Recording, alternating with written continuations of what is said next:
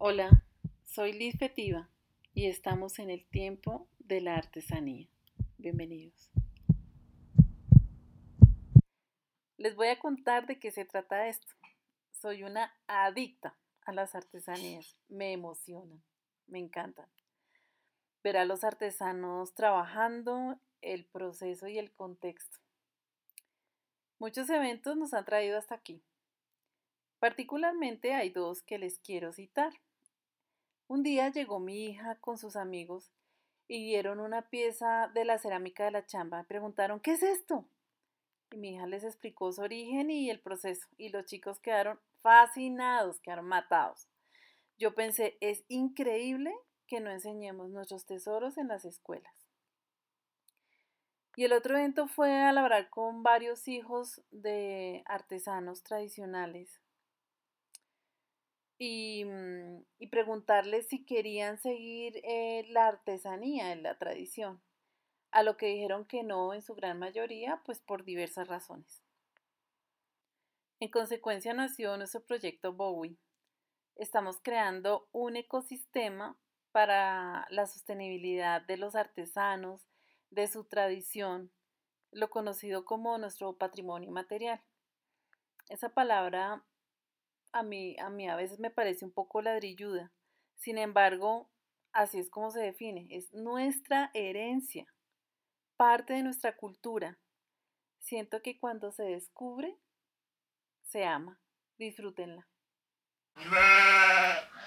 Hoy es tiempo guayú, porque estamos en la Guajira. En realidad estoy en mi casa en cuarentena, recordando mi experiencia. Aquí viven ellos del lado colombiano y venezolano, conformando la gran nación guayú. Me encuentro en la Media Guajira, en el corregimiento del Joconcito.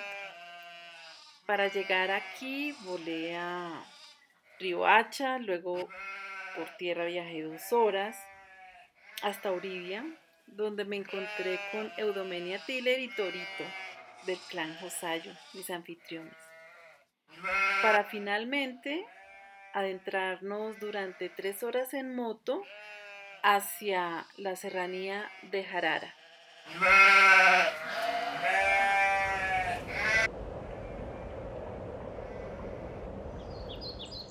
El origen de los tejidos. La leyenda de Gualequer.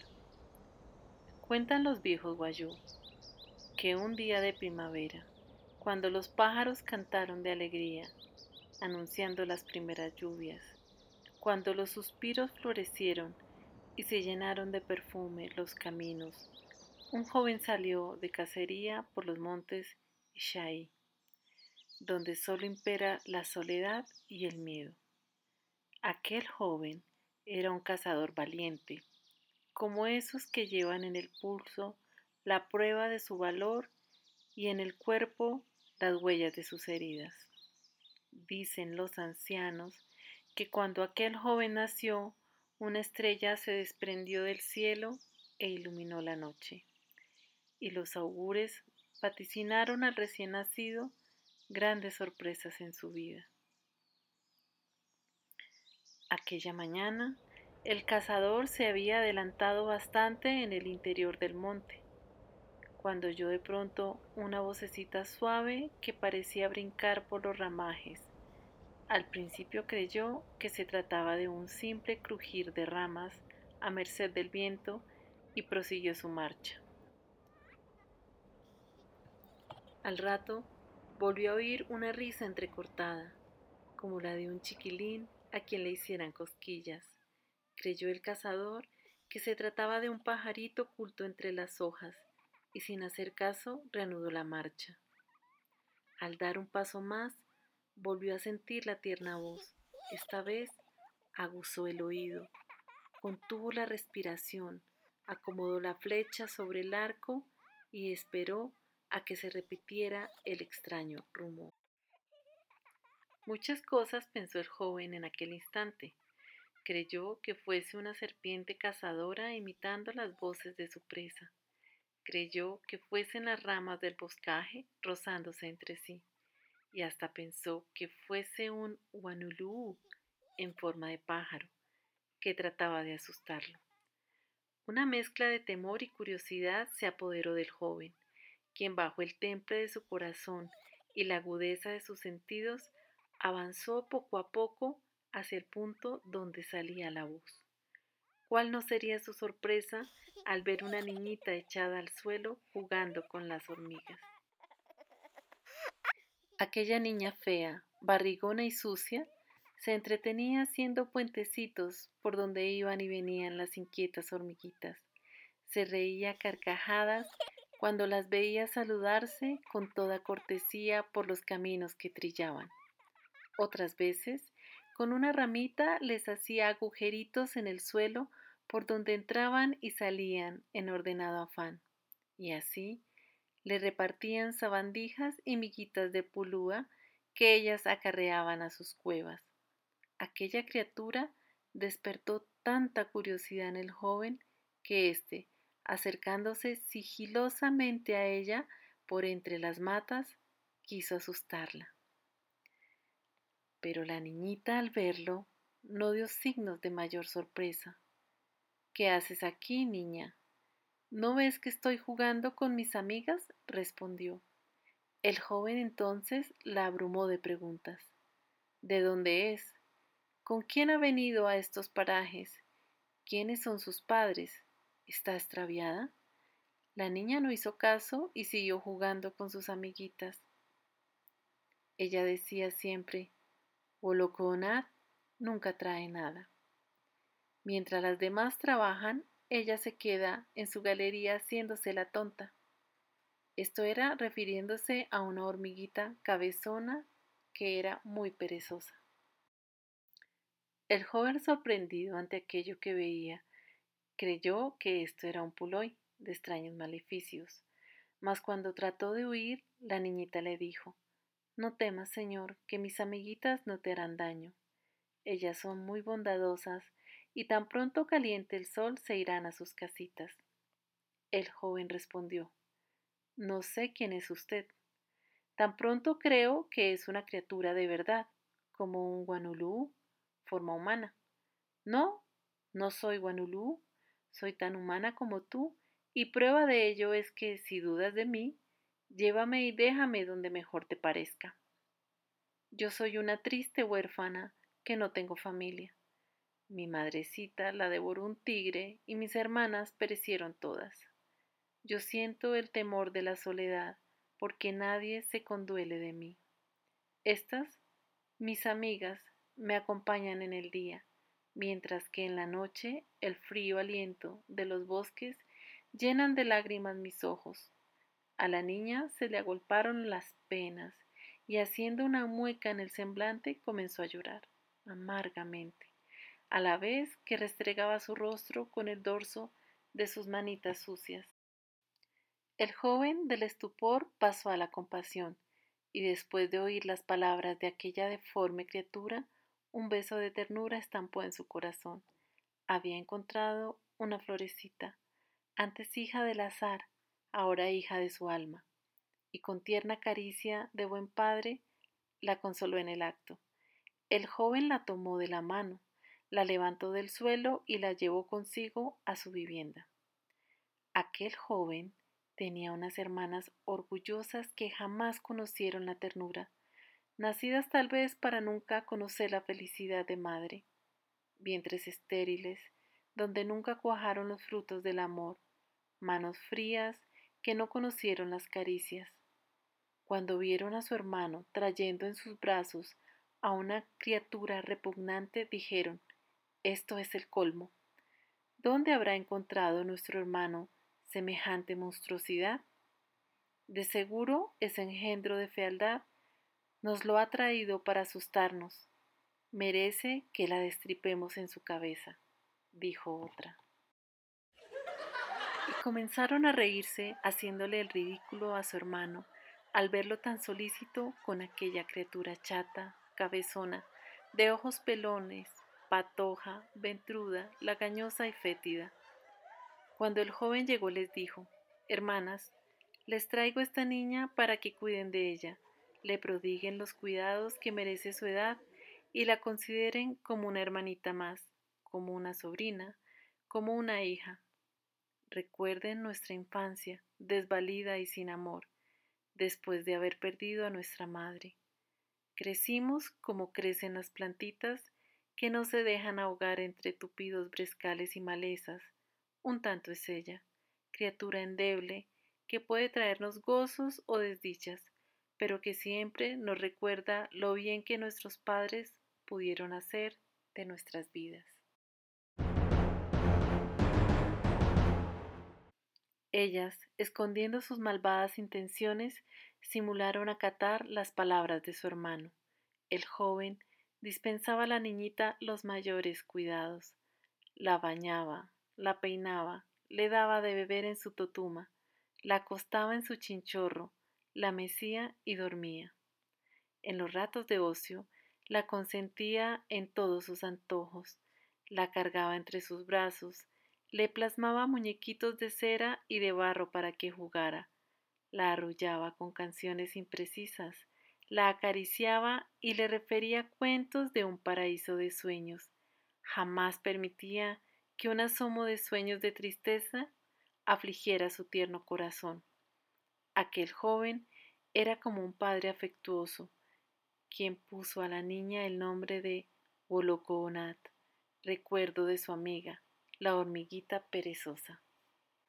Irunú, estrella que cae, se llamaba el joven. Así lo pusieron los augures por haber nacido la noche en que una estrella se desprendió del cielo. Irunú era el único varón, era el sostén de la casa, vivía con sus tres hermanas, a quienes cuidaba y defendía.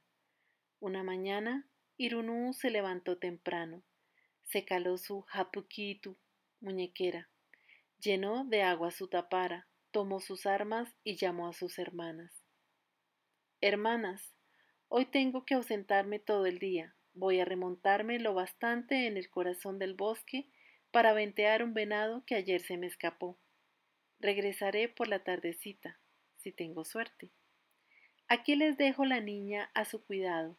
Procuren que no llore ni pase hambre. Báñenla y manténgala limpia.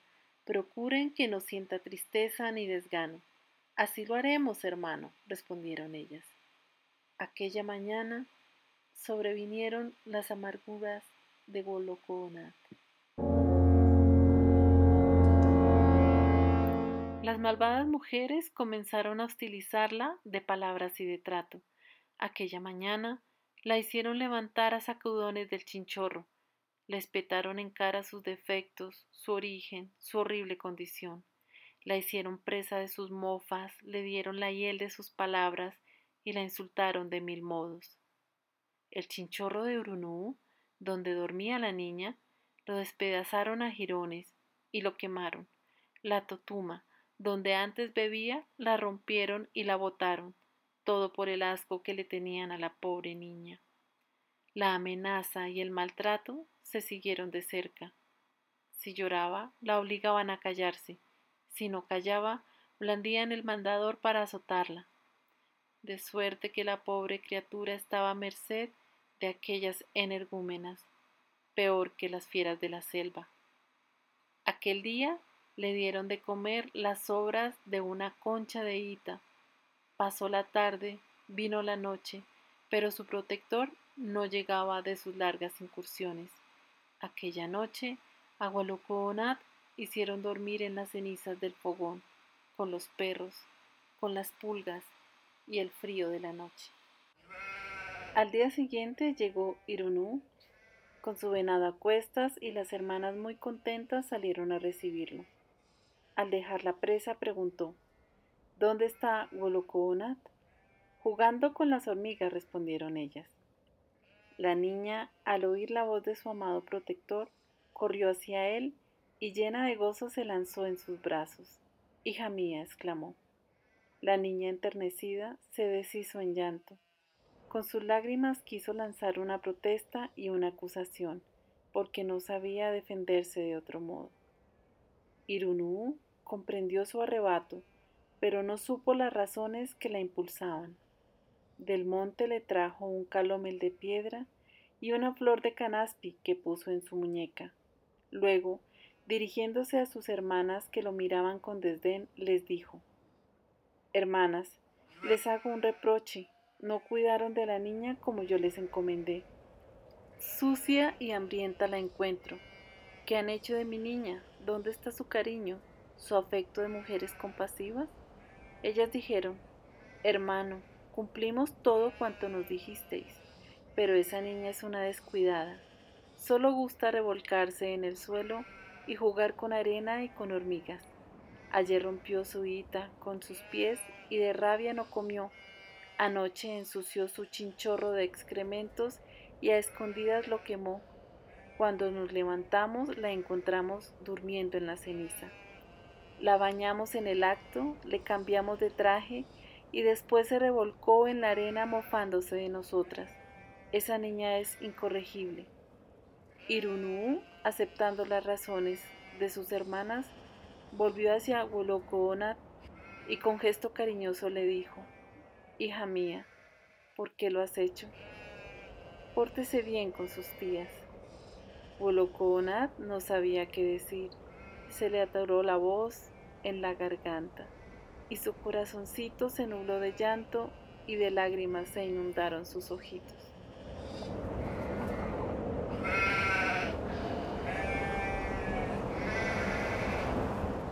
Al otro día, el joven se fue como de costumbre a sus lejanas cacerías, no sin antes haber encomendado a sus hermanas el cuidado de Goloconat. Tan pronto se alejó Irunú las malvadas mujeres descargaron sobre la niña sus peores crueldades. Jugaron con ella como juega una fiera con su víctima indefensa. Le hicieron mil maldades, oler sus excrementos. Con un cordel atado a sus pies, la levantaron en peso hasta la altura de la enramada para que se balanceara de cabeza y vomitara.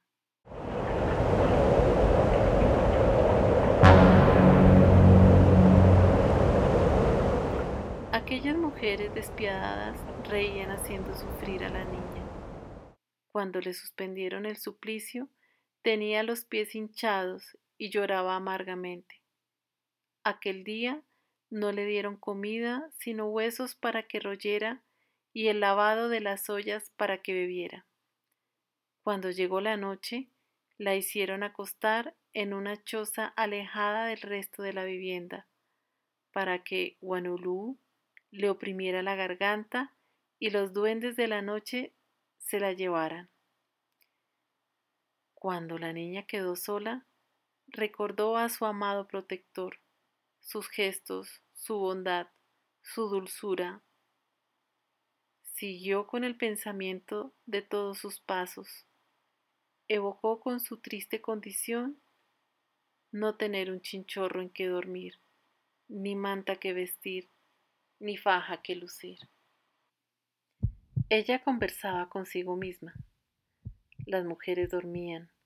Cuando al verse sola, Wolokonad cambió su forma de niña fea y se convirtió en una doncella hermosísima que iluminó la noche con el fulgor de sus ojos.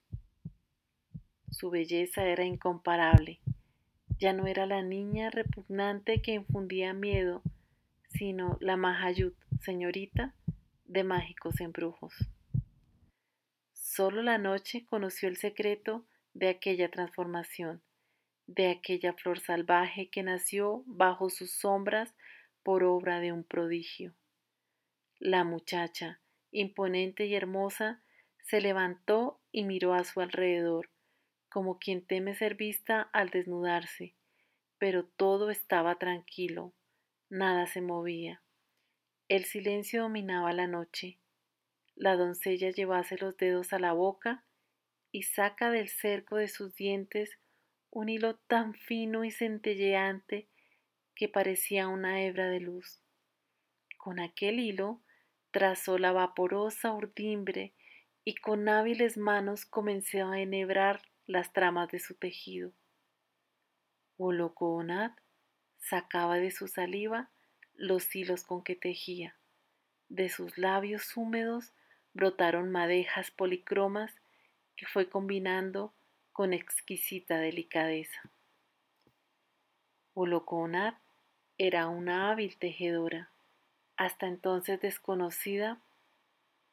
Para ella no había secretos en el arte de tejer, porque todos los conocía. Sabía combinar los colores maravillosos con que se visten las mariposas, porque así lo aprendió de Atia, la que tejió el arco iris sobre los cielos y el cinturón de Kai Sol sobre la aurora. Sabía imitar los matices de las flores, porque así se lo enseñó Canaspi. Sabía tejer primorosos encajes, como los que teje el mar con sus espumas. Tal era el prodigio de Colocoonat que ahora tejía un chinchorro para Irunú. La muchacha terminó su obra en la madrugada, antes que los animales despertaran y el lucero matinal se levantara. Había tejido un chinchorro de bellísimos colores que semejaban el plumaje de los guacamayos. Rápidamente lo dobló y lo tendió afuera sobre un horcón de la enramada, donde las malvadas mujeres roncaban su pesado sueño. En el tiempo que duró un pestañear de ojos, el prodigio de la beldad se diluyó en las sombras y la doncella volvió a su primitiva forma repulsiva de niña fea. El día amaneció radiante, pero a medida que avanzaba se tornaba pesado y pochornoso. Las mujeres sorprendidas al ver aquel tejido tan extraño, con visos de serpiente enrollados, no se atrevieron a tocarlo por temor que fuese Guanulú, pero la curiosidad venció al temor. Examinaron la simetría del tejido, la disposición de los hilos, sus colores, su hechura, su dimensión exacta. Todo era perfecto, no había duda. Aquella preciosidad era obra de una hábil tejedora y no de malos espíritus como creyeron antes pensaron que fuese de algún caminante nocturno, que de paso lo dejó olvidado. Buscaron huella en los senderos, pero nada vieron. Fueron a la pieza donde dormía Wolokonat para ver si el Wane Etunai, el destripador de niño, lo había cambiado por aquel chinchorro. Pero la encontraron dormida todavía. Ninguna suposición les aclaró el enigma. Aquel día llegó Irunú con varios conejos y perdices colgados de la cintura. Después de entregar a sus hermanas la humilde presa, llamó a Golokoona, la acarició como de costumbre, pero esta vez, a más de la mugre que cubría y la hacía ver el cuerpo, notó que había estado enflaquecida, que sus pies estaban hinchados y sus manitas avejigadas. Sorprendido preguntó a sus hermanas con dureza ¿A qué viene que mi niña tenga los pies hinchados y las manos avejigadas y el cuerpo enflaquecido? ¿No la bañaron? ¿No le dieron de comer? ¿La han torturado acaso? Piojosa, enflaquecida, mugrienta, la encuentro como siempre. Ellas para atenuar el tono de las preguntas respondieron, la cuidamos con esmero, hermano. Ayer, mientras fuimos a buscar leña, la picaron los cien pies, por eso tiene los pies hinchados. Jugando tropezó con las topillas del fogón y se quemó con las brasas encendidas, por eso tiene las manos avejigadas. La ve flaca porque detesta la comida. Solo gusta roer huesos y lamer el fondo de los calderos. Limpiamos su cabeza de piojo y liendres y luego la bañamos. Pero después, sin darnos cuenta, comenzó a jugar con excrementos. Irunú, convencido de aquellas mentiras bien tramadas, se entristeció al pensar que su niña era irremediablemente boba. La niña volvió a llorar sus amarguras y se fue a consolar con sus hormigas. Complacidas las malvadas por la buena aceptación de sus mentiras, dijeron a Urunú, mostrando la joya aparecida, Hermano, ayer tejimos para usted este chinchorro, como prueba del afecto que le tenemos. Toda la noche trabajamos para tenerlo listo y pueda descansar en él después de sus largas caminatas. Así hablaron las impostoras, haciendo creer que ellas habían tejido aquel chinchorro. Una vez que el cazador no estaba, las hermanas decidieron permanecer despiertas para saber de dónde salían los tejidos. Se acostaron en una hamaca y planearon fingir estar durmiendo. Pero la joven tejedora tenía tal fuerza que al empujar la hamaca les provocó un sueño muy profundo al que no pudieron oponerse y quedándose sin descifrar el misterio. Esa noche la joven tejió febrilmente varias piezas de indumentaria para Irunú, una manta, un guayuco, una faja, un bolso y un portaamuletos, dejándolo todo listo. Las malvadas hermanas, encantadas por la belleza de las prendas tejidas, se las regalaron al cazador afirmando nuevamente ser sus creadoras.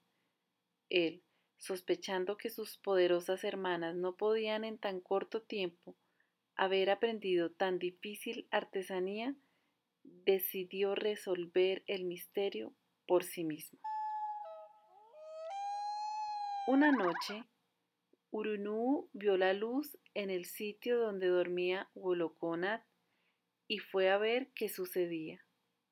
Se encontró a una bella joven que de su saliva sacaba bellos y multicolores ovillos de hilo y tejía.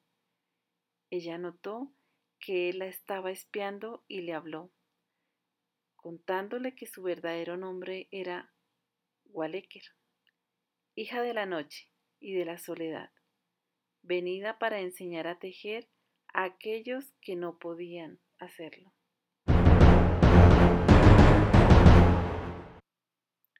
Irunú quiso tocar a la muchacha para pedirle que no volviera a convertirse en niña inválida, pero ella lo evitó y le imploró que no revelara a nadie el secreto de su transformación.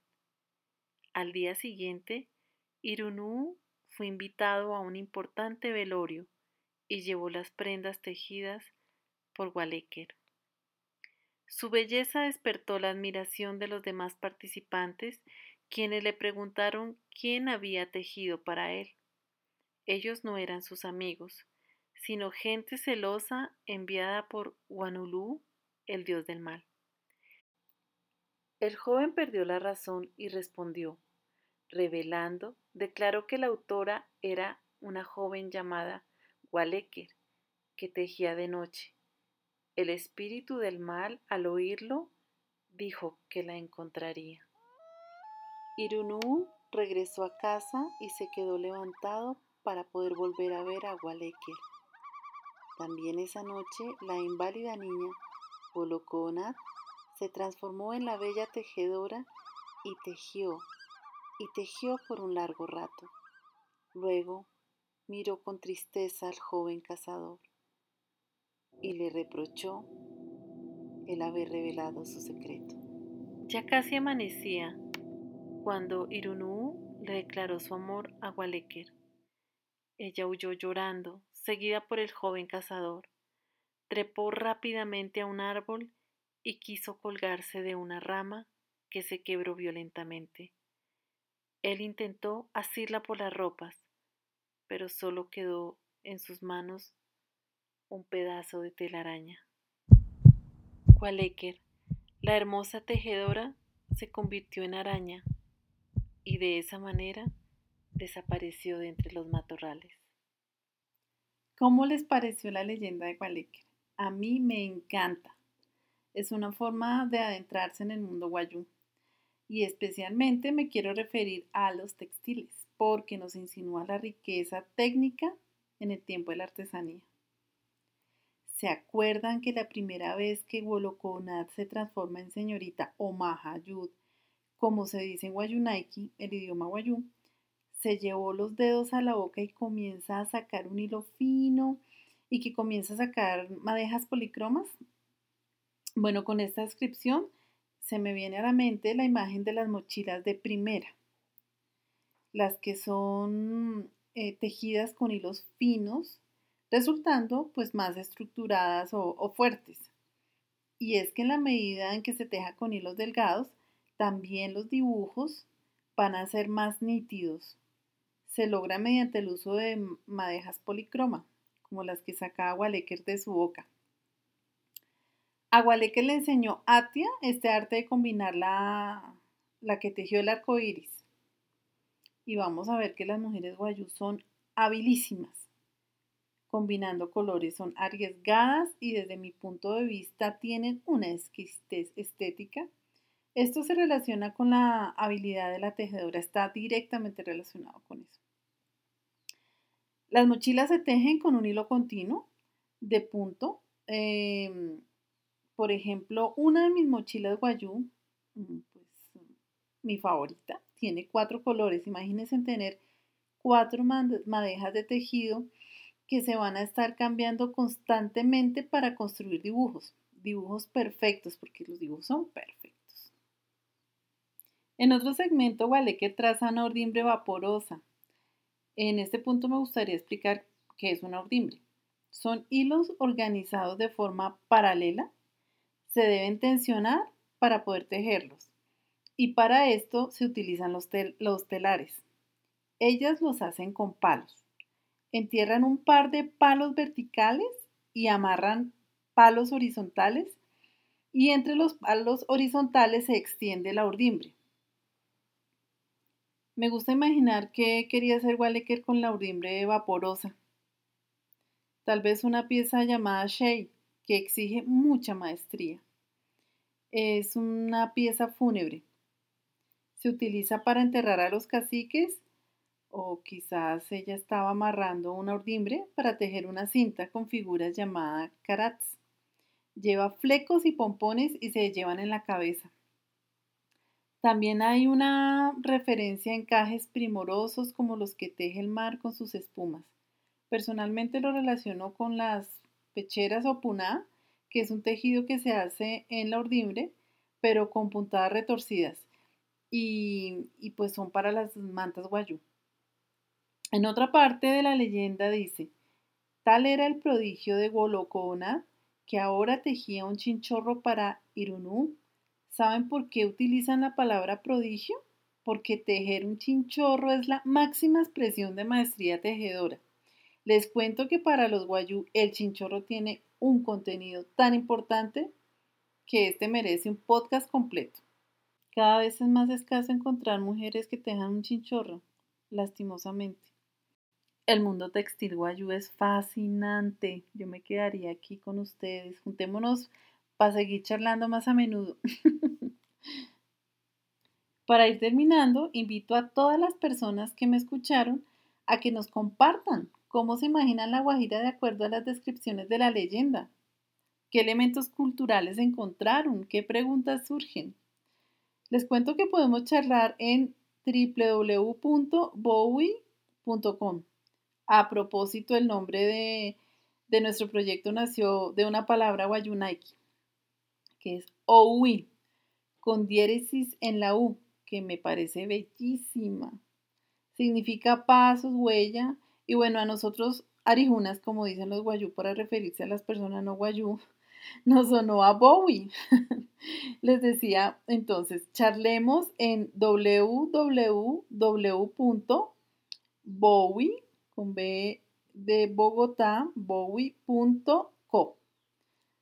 Acerquémonos eh, con Instagram en bowie.co. Para tejer este episodio agradecemos al clan Josayu en el Jojoncito, a Karen y Eudomenia Tiller. Ellas son Tiller Pana, a Torito, Mercedes, a Lubinel, Rosita, Aura, Venancio, Gisela, Agustina, María, Ana, Salma, Angie, a la querida Teiruma y a Diego Andrés González Epiayú, productor de Animales Guayú de la película Pájaros de Verano de Cristina Gallego y Ciro Guerra, que me estuvo acompañando todo el tiempo y nos ayudó a tomar unas fotos bellísimas. al Centro de Estudios Étnicos con sede en Uribia por facilitarnos la leyenda de Gualéquer, gracias a su publicación Creencias, Ritos y Costumbres Guayú. A la comunidad ágil de Latinoamérica, especialmente al AOC Bariloche en Argentina y AOC Colombia, gracias por inspirarnos. Y al equipo Bowie, Ruth Guevara, Carolina Ávila, Ángela Guevara, Jaime Álvarez y a mi mentor, Carlos Arturo Quiroga. Hasta la próxima en el tiempo de la artesanía.